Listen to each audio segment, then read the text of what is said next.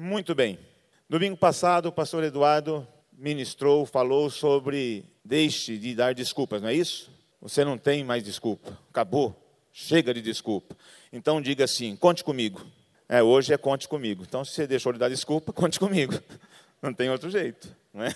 E eu penso que no dia em que os anjos serviram a Jesus, depois daqueles 40 dias no deserto, jejuando, eu penso que Jesus disse para Deus, para o Pai: conte comigo, pode contar comigo. Estou aí disposto a servir. Então, abra sua Bíblia em Lucas, capítulo 4, a partir do versículo 14.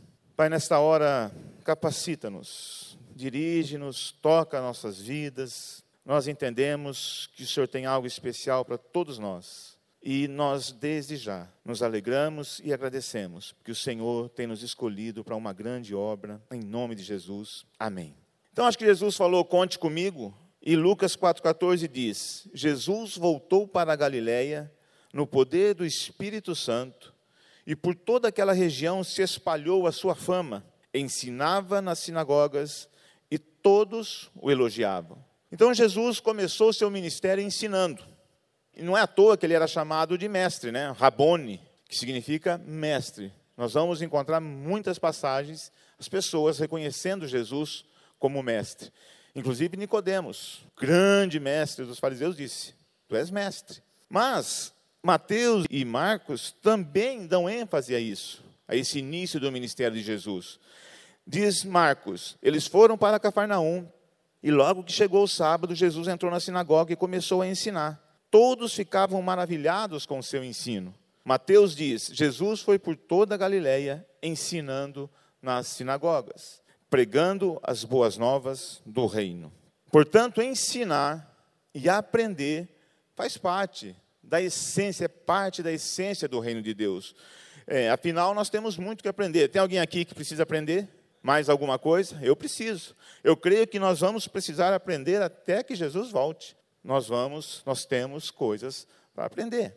Não existe possibilidade de não aprendermos alguma coisa. O pastor Corsini abriu a reunião hoje dizendo: não tem como entrar na presença de Deus, ouvir a palavra de Deus e não ser tocado por Deus.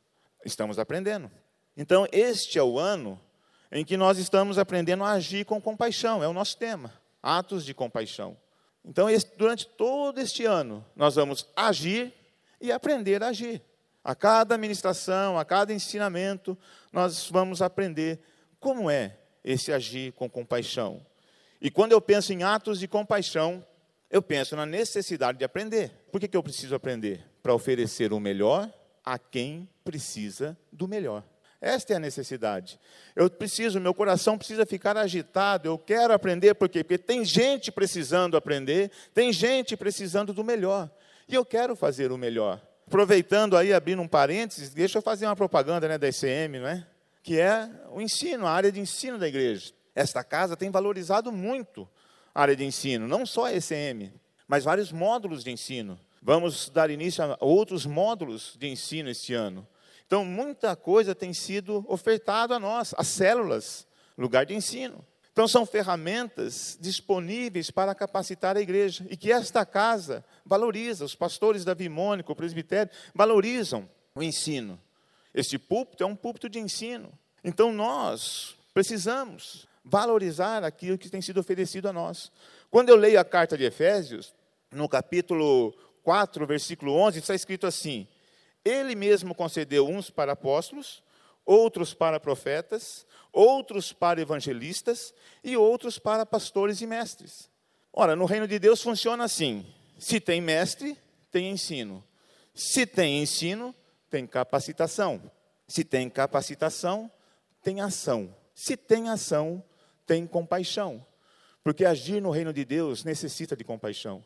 Naturalmente, nós iríamos nos desviar de algumas situações, de alguns problemas.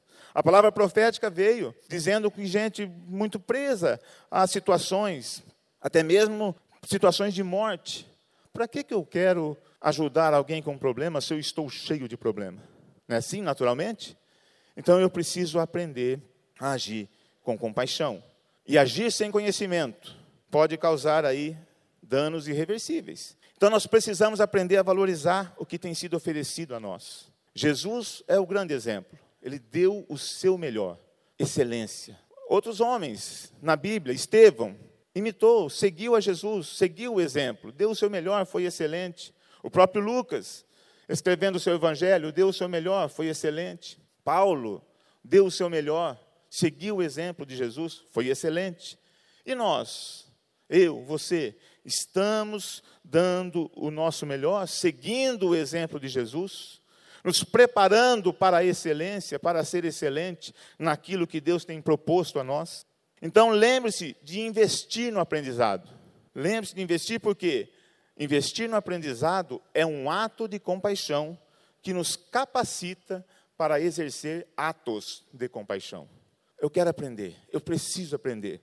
Ora, Jesus fez isso. Então você que é líder, já passou pelo treinamento, faça a tua inscrição no ICM. Dia 18 agora vamos ter a formatura, é a quinta turma. E estamos dando início à sétima turma. Então, não fique de fora. Pense um pouquinho mais aí, saia ali, faça a tua inscrição e com certeza você vai ser muito abençoado. Fechando parênteses, voltamos ao texto. Deus nos chama para proclamar libertação e ensinar. Ensinar muitas vidas. Era isso que Jesus estava fazendo. E Jesus não parou de ensinar. Continua o texto no versículo 16. Ele foi a Nazaré, onde havia sido criado, e no dia de sábado entrou na sinagoga como era seu costume, e levantou-se para ler. Costume de Jesus? Estar na sinagoga, estar na casa de Deus, ensinar, ler, cumprir aquilo a que foi chamado. Esse era o costume de Jesus. Jesus não perdia a oportunidade de mostrar o conhecimento que tinha do reino de Deus. Pense comigo, qual é o meu conhecimento? Qual é o seu conhecimento do reino de Deus? Porque nós vamos sair. Atos de compaixão implica em sair, implica em estar em contato com as pessoas. Pastor Corsini também citou colocar a pessoa na presença de Jesus, quando ele citou a passagem do colocando o paralítico ali na maca pelo telhado. Atos de compaixão é isso. Então, as pessoas precisam aprender do reino de Deus. Qual é o meu conhecimento? Qual é o seu conhecimento? Ah, o meu conhecimento é pouco, hora de aprender. Meu conhecimento é muito, aprenda mais um pouco. Diga assim: não nos cansemos de aprender. Assim como Jesus precisou, estava distribuindo o conhecimento, nós também precisamos distribuir esse conhecimento. E continua o texto: Foi-lhe entregue o livro do profeta Isaías. Abriu e encontrou o lugar onde está escrito: O Espírito do Senhor está sobre mim, porque ele me ungiu para pregar boas novas aos pobres ele me enviou para proclamar liberdade aos presos e recuperação da vista aos cegos, para libertar oprimidos e proclamar o ano da graça do Senhor. Então Jesus levantou para ler, pegou o livro, abriu Isaías, pegou as escrituras e encontrou esse texto, leu esse texto. Sobre quem Jesus está falando? Para quem deve ser pregado as boas novas? E Jesus lança aqui, ele arruma uma confusão nesse dia. E esse é um texto muito importante para nós que estamos aprendendo a exercer atos de compaixão. Porque nós precisamos estudar essa passagem com muito cuidado, para não limitar o evangelho, não restringir o evangelho, a salvação a alguns segmentos. Por quê? Por exemplo, pregar boas novas aos pobres. Que pobre é esse que Jesus está falando? Ao pobre financeiro? Aquele que está sem dinheiro, que vive numa miséria? Será que é só esse pobre? Será que pregando o evangelho só ao pobre nós não limitamos a salvação, o evangelho? Foi falado aqui na palavra profética também de viver a eternidade hoje, só para o pobre. Porque tem uma teologia, a teologia da libertação, que ela pega esse texto como base e ela prega que o evangelho é para os pobres. Rico, classe média, talvez não tenha muita chance, não. Então, se você quer ser salvo, torne-se pobre. Será que é isso? Então, nós precisamos analisar o texto estudar com muito cuidado. E quando eu começo a analisar palavra por palavra dessa passagem de Isaías, que Jesus leu enquanto estava ensinando, eu posso contextualizar esse texto para o nosso tema.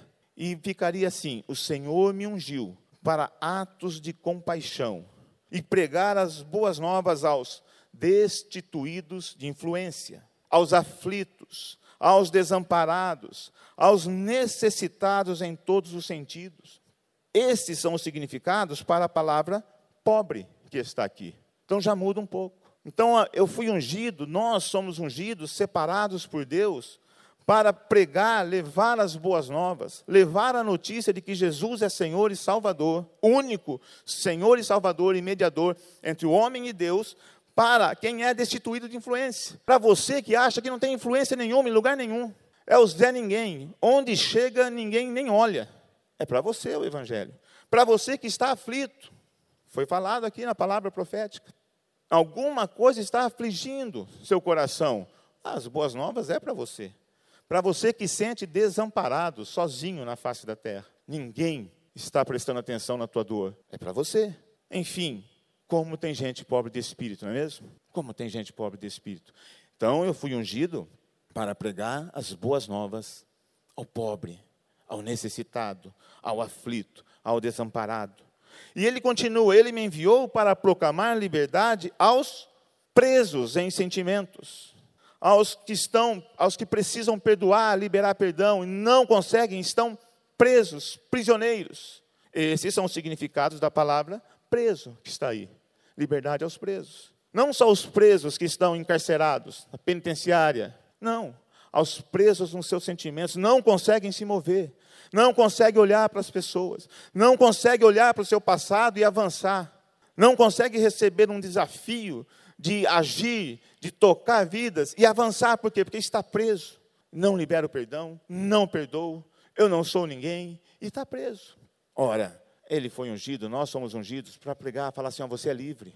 Também foi aberto o culto aqui dizendo: Você é livre. Nós cantamos: Eu sou livre. Você é livre. Não tem nada que te prende mais. Jesus é o Senhor. E você está sendo capacitado e aprendendo, está sendo ensinado sobre. Você é livre. E pode agir. E pode falar e pode fazer, independente dos teus sentimentos. E ele continua dizendo: e recuperação da vista aos mentalmente cegos, que estão com a mente obscurecida, que estão com o discernimento mental embotado. São os significados para a palavra cego que aparece aqui. Tem gente enxergando e não vendo. Tem gente com os olhos muito abertos e não vendo. Então não é para o cego de visão, cego físico, natural, não enxerga absolutamente nada. Não, não é só esse. Jesus curou os cegos. Mas não é desse cego que ele está falando, não é só desse cego. É aquele que está com a mente cega. É aquele que não consegue liberar para que o Senhor liberar para renovar a mente. É aquele que não recebe a palavra renovai as vossas mentes. Ele não recebe. Eu não consigo renovar a minha mente. É para aquele que está tudo obscurecido. Ouve a palavra e não está, não está acontecendo nada. Sai daqui do mesmo jeito. Ora, tem alguma coisa acontecendo, pois a palavra de Deus, ela é viva, ela é eficaz. Ela divide juntas e medulas. A palavra de Deus transforma. A palavra de Deus não volta vazia. Se a gente não consegue ouvir, se a gente não consegue receber, tem alguma coisa errada. Estou cego. E tem muita gente cega dentro da igreja e fora da igreja, principalmente. E nós precisamos avançar. Oh, foi assim com o apóstolo Paulo, não foi assim? Ele caiu do cavalo e ficou cego, ele já era cego. Aí foi o profeta e liberou visão para aquele homem. Você foi chamado para liberar visão. Tem muitas pessoas, fala assim, tem muitas pessoas no teu lado, do teu lado, que precisam enxergar. Como tem gente vendo e não enxergando. E ele continua, para libertar os que estão partido em pedaços, os que foram golpeados com dureza. E esses são os significados da palavra oprimido que aparece aí no texto. Ora, eu fui enviado, eu fui ungido para libertar aqueles que estão muito machucados. Também estava na palavra profética. Tem gente muito machucada. Tem gente que o sentimento é: eu fui partido em pedaços. As circunstâncias da vida estão partindo, estão me partindo em pedaços. Nós fomos separados e ungidos para libertar os oprimidos e proclamar o ano da graça do Senhor. É isso que Jesus estava lendo. Você concorda que naturalmente não estaríamos dispostos a ajudar pessoas com essas características? A pessoa se chegar diante de uma pessoa com todos esses problemas, ou você sai de um problema desse e encontra outro, você acabou de conversar com uma pessoa partida e encontra uma mentalmente cega, pensou o teu dia, o final do dia, você está desesperado, naturalmente você está desesperado. Você está carregando todos os problemas do mundo nas suas costas. Mas naturalmente nós não conseguimos. São os atos de compaixão. É a unção e a capacitação de Deus que vai fazer com que no final do dia nós possamos dizer: Obrigado, Senhor, por usar a minha vida. Toca aquelas pessoas que eu cruzei durante o dia. Toca as pessoas com quem eu falei do Senhor durante o dia. Cura essas pessoas. Capacita essas pessoas. Foi para isso que nós fomos chamados. Então, tendo fechado o livro, continua no versículo 20: devolveu ao assistente e assentou-se. Então passou Jesus a dizer-lhes: Hoje se cumpriu a escritura que acabais de ouvir. Quem pode dizer assim? Conte comigo. Quem diz, conte comigo? Levante a mão. Depois de tudo isso, agora, chega de desculpa e diz: Conte comigo. Então, conte comigo, então diga isso. Você pode dizer assim: ó, hoje está se cumprindo essa escritura da minha vida. Hoje eu entendo que o Senhor me ungiu para pregar boas novas, para levar a libertação, para levar a cura, para proclamar o ano da graça do Senhor. Você pode dizer isso? Hoje está se cumprindo essa escritura na minha vida. Agora. Ah, mas talvez você diga, mas eu sou essa pessoa. Eu sou essa pessoa que não tem influência nenhuma. Eu sou essa pessoa aflita, desamparada. Eu sou essa pessoa presa em sentimentos, mentalmente cega. Eu sou essa pessoa obscurecida, partida em pedaços, golpeada com dureza. Eu sou. Como vou ajudar? E é por isso que Deus está levantando mestres. É por isso que Deus está capacitando mestres. É por isso que ensinar, para ensinar, pessoas são levantadas para ensinar e mostrar que você é capaz. Olha do teu lado. Tem um mestre aí do teu lado. Tem um mestre. O mestre não é só aquele que está na escola, que está à frente ali do púlpito, da mesa, na sala de aula. Não. No reino de Deus, o mestre é você que é capaz de aprender para ensinar. É você que está disposto a cada dia aprender um pouco mais para ensinar quem precisa aprender. Esse é o mestre no reino de Deus. Olha, do teu lado tem um. E hoje é o dia que você pode decidir: Senhor, eu quero ser um mestre na tua casa. Eu quero que as pessoas olhem para mim e reconheçam que eu tenho ensinado com sabedoria, porque Jesus está na minha vida. Porque Jesus mudou a minha vida. Eu quero, eu quero viver dessa forma, Senhor. Para isso o Senhor tem chamado. Hoje é o dia em que você pode repetir. Vamos repetir comigo? O Espírito do Senhor está sobre mim, porque ele me ungiu para pregar boas novas aos pobres. Ele me enviou para proclamar liberdade aos presos, recuperação da vista aos cegos para libertar oprimidos e proclamar o ano da graça do Senhor. Você crê nisso? Um aplauso, Senhor. Hoje é o dia que você pode dizer: hoje está se cumprindo esta escritura na minha vida.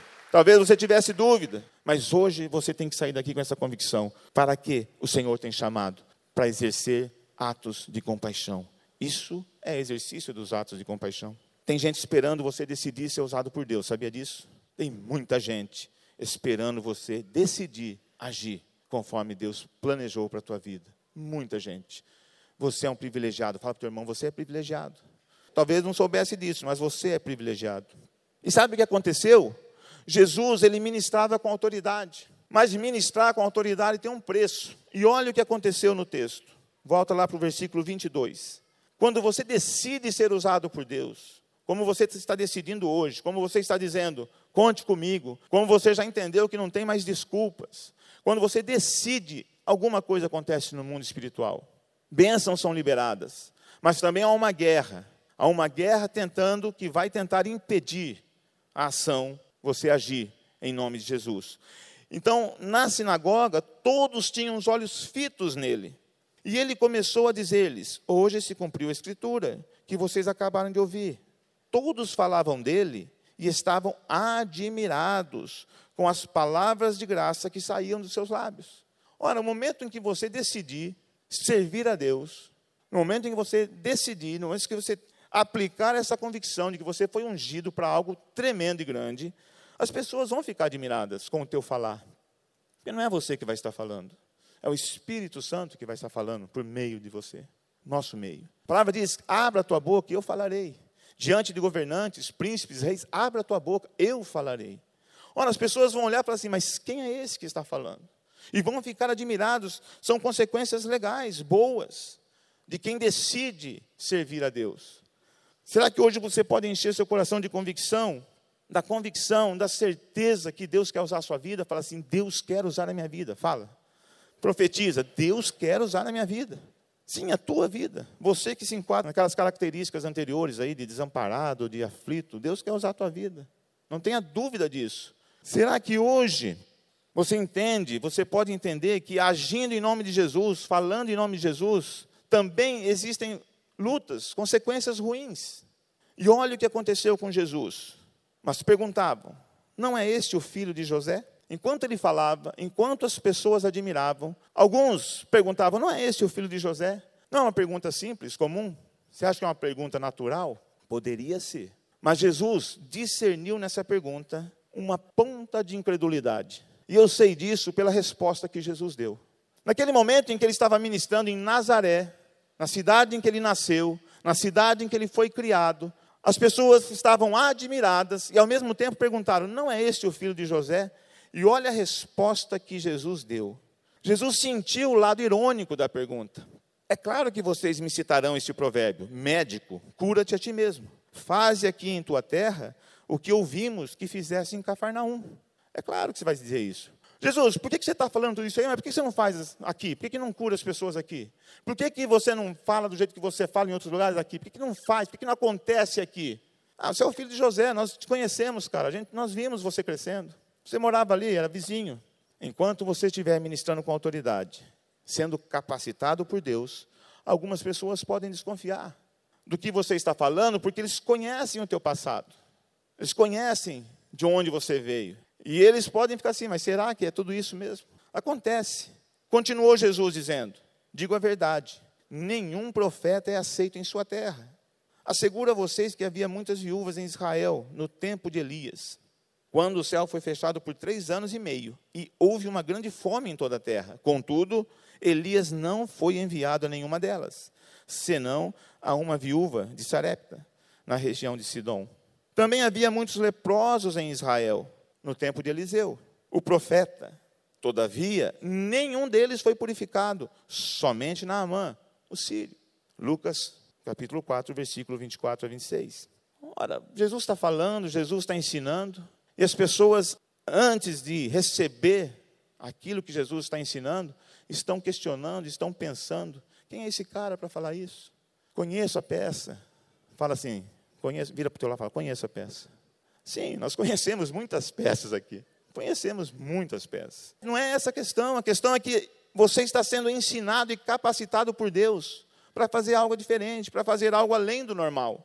Não interessa a peça que você foi, interessa a peça que você é. Você é geração eleita, nação santa, propriedade exclusiva de Deus, chamado das trevas para a maravilhosa luz, para proclamar essas virtudes do Senhor. Isso que você é hoje. Você é hoje aquele que foi ungido para pregar boas novas aos pobres, trazer libertação aos cativos, libertar os cegos, trazer visão aos cegos e proclamar o ano da graça do Senhor. É isso que você é hoje. Mas, infelizmente, é assim. E uma das coisas que nós temos que aprender em atos de compaixão é olhar para o nosso irmão, que está bem aqui ao lado, e enxergar nele uma peça muito importante para Deus. Atos de compaixão. Cara, você foi ungido. Você é mais um dos ungidos desta casa.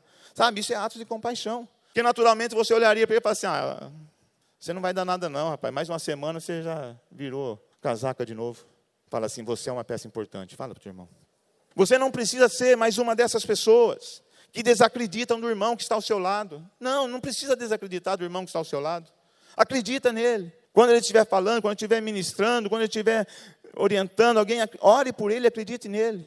Já pensou se todos nós orássemos aqui, como igreja, todos, todos que estão aqui, somos flechas nas mãos do Senhor, instrumento poderoso da pregação das boas novas, instrumento poderoso do Evangelho de Jesus. Já pensou se nós olhássemos para cada um aqui, que diferença nós faríamos?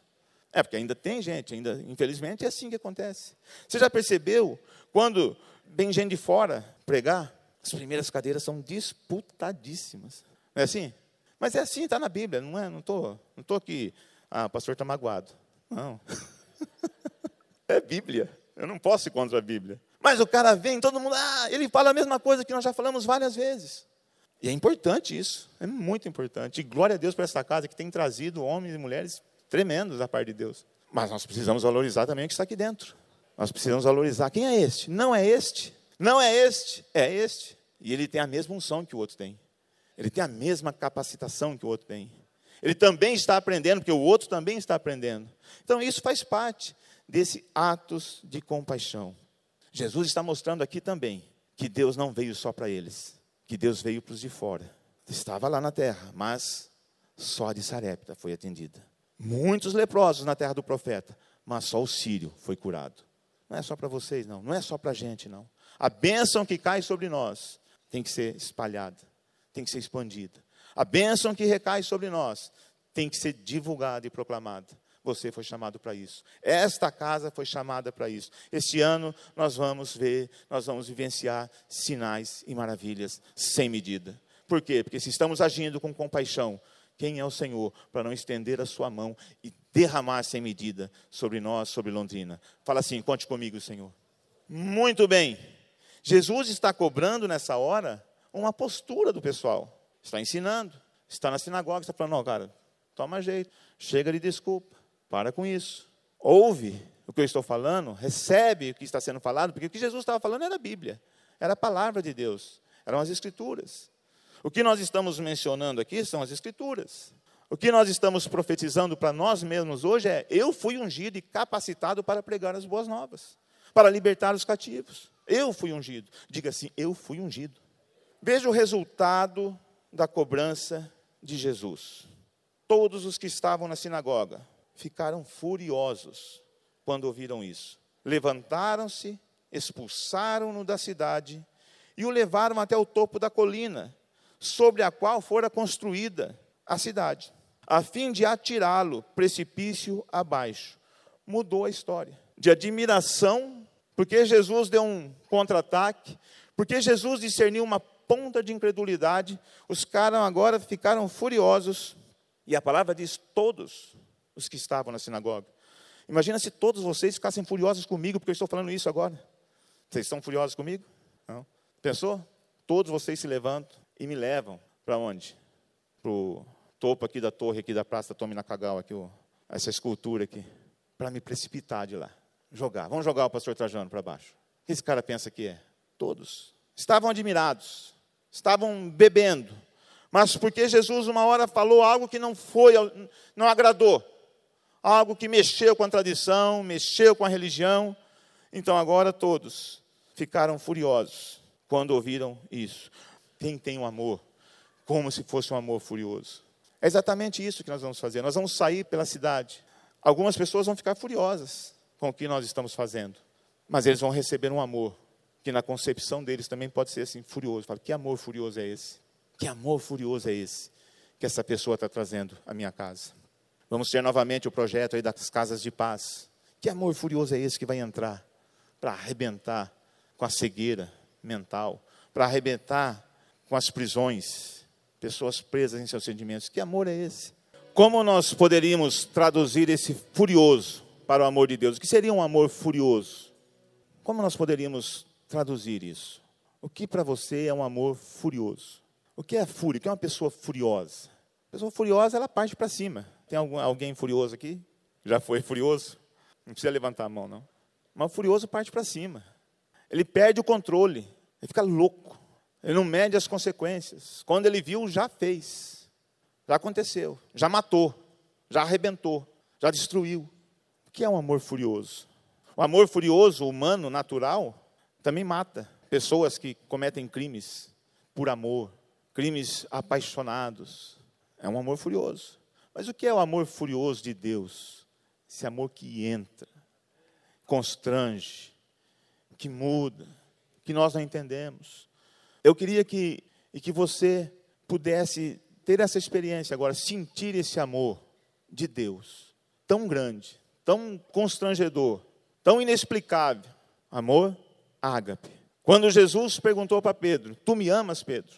Quando nós vamos lá para o grego, na língua natural, original, Jesus diz assim a Pedro: Petros, agapes mi.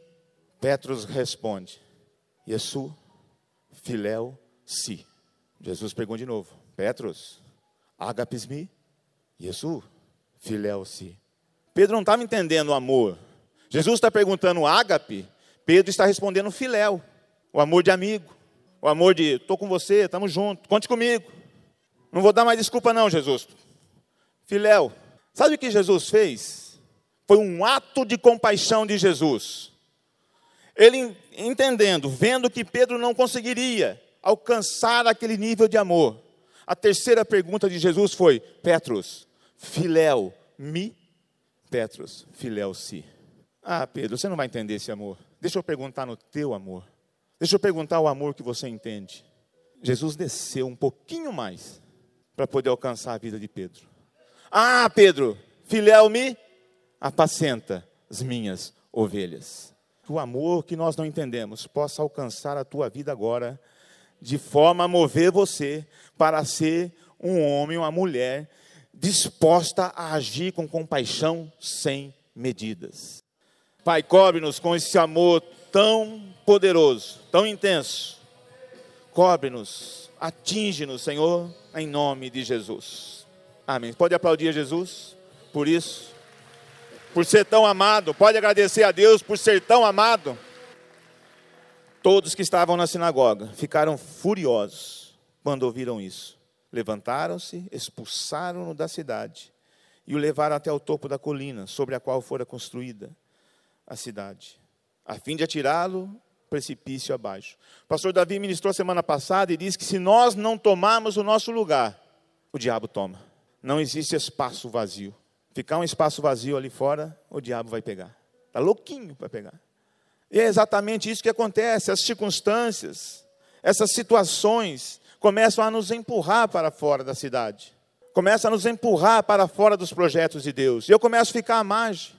E eu começo a sentir que eu vou ser precipitado, vou ser precipitado, vou ser lançado fora. Por quê? Porque as situações, as circunstâncias, o mundo está furioso com aquilo que eu estou fazendo para o Senhor.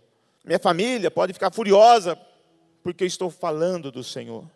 E eu começo a ficar meio exprimido e começo a sair fora. Começo a dar desculpas, a encontrar desculpas. Esqueço que eu disse, conte comigo, Senhor. Esqueço que eu passei 40 dias no deserto em jejum e o Senhor me sustentou e no último dia os anjos serviram. Não, Jesus não esqueceu isso. Jesus disse: conte comigo. Saiu ensinando, saiu realizando milagres, sinais e maravilhas o acompanhavam e assim vai acompanhar a cada um de nós. Por quê? Porque não esqueceu, apesar dos pesares. Então as circunstâncias vão nos empurrar para fora, vão tentar nos matar. Eu não tenho influência, o que eu vou fazer? não tenho influência, ninguém me conhece, não conheço ninguém.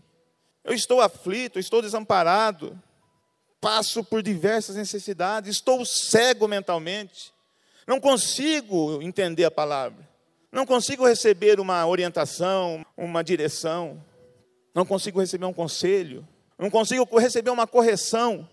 Vou na célula, fico olhando para o céu, para o mundo, para o telhado, esperando acabar aquele momento.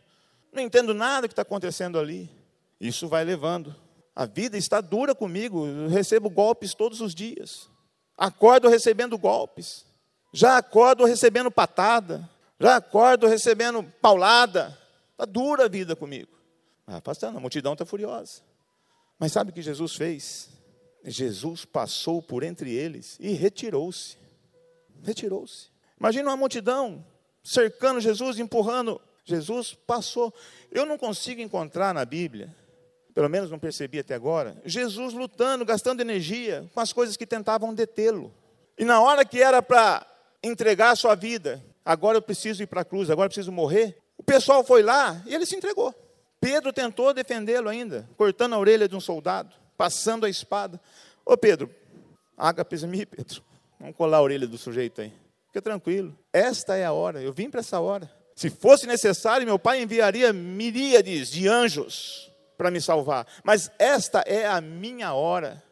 Este é o meu ato sublime de compaixão. Agora eu vou me entregar, eu não vou sair. Eu poderia sair por entre essa multidão. Eu poderia passar por entre esses soldados, como eu já passei várias vezes durante a minha vida. Mas hoje, Pedro, hoje, pessoal, é o dia que eu tenho que me entregar. Pode levar. Hoje a vontade de Deus está sendo cumprida, Pedro. Você precisa entender isso. E logo depois Pedro negou ele ainda, lembra? O conte comigo do Pedro não foi muito legal, não. Fala assim, o meu conte comigo não é igual ao de Pedro, não. Fala. Foi lá. Agora é minha hora.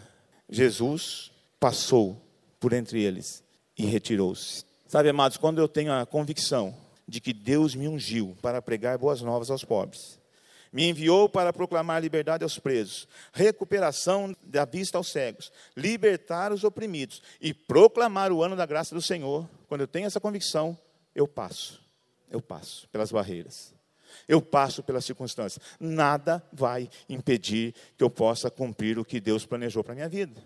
Eu passo. Está duro? Passa. Está recebendo golpes? Passa. Está aflito? Passa. Que o Senhor vai capacitar. Jesus parou quando tinha que parar. Só isso, senão não parava. Mas ele tinha que parar. Fala assim: eu vou parar quando eu tiver que parar. Deus sabe a hora que eu preciso parar. Eu não vou chamar aqui à frente, porque nós temos a ceia ainda. Nós vamos servir a ceia. Mas eu queria, se você está enquadrado numa dessas situações, sente que não tem influência nenhuma, está aflito, desamparado, cego mentalmente, uma pessoa quebrada, machucada, eu queria que você levantasse seu braço para nós orarmos por você. Pode levantar. Essa é a hora que você tem que declarar assim: apesar disso, o Senhor me ungiu. O Senhor me ungiu para ser alguém muito especial. Você que levantou o teu braço, se você puder ficar em pé no teu lugar e quem está à tua volta e orar com você nessa hora. Vamos exercer atos de compaixão agora. Vamos olhar para esse irmão que teve a coragem de dizer: Eu estou nessa situação. E dizer: Você é um instrumento poderoso nas mãos de Deus. Você, o teu passado não pode te condenar. Passa por ele. Segue o rumo que Deus planejou para a tua vida. Mas comece a orar por essas vidas. Olhe para o teu irmão e fala: Eu conheço você, mas eu sei que você é uma pessoa poderosa em Deus. Eu sei que você está sendo capacitado e preparado para algo tremendo na cidade de Londrina. Levante sua voz.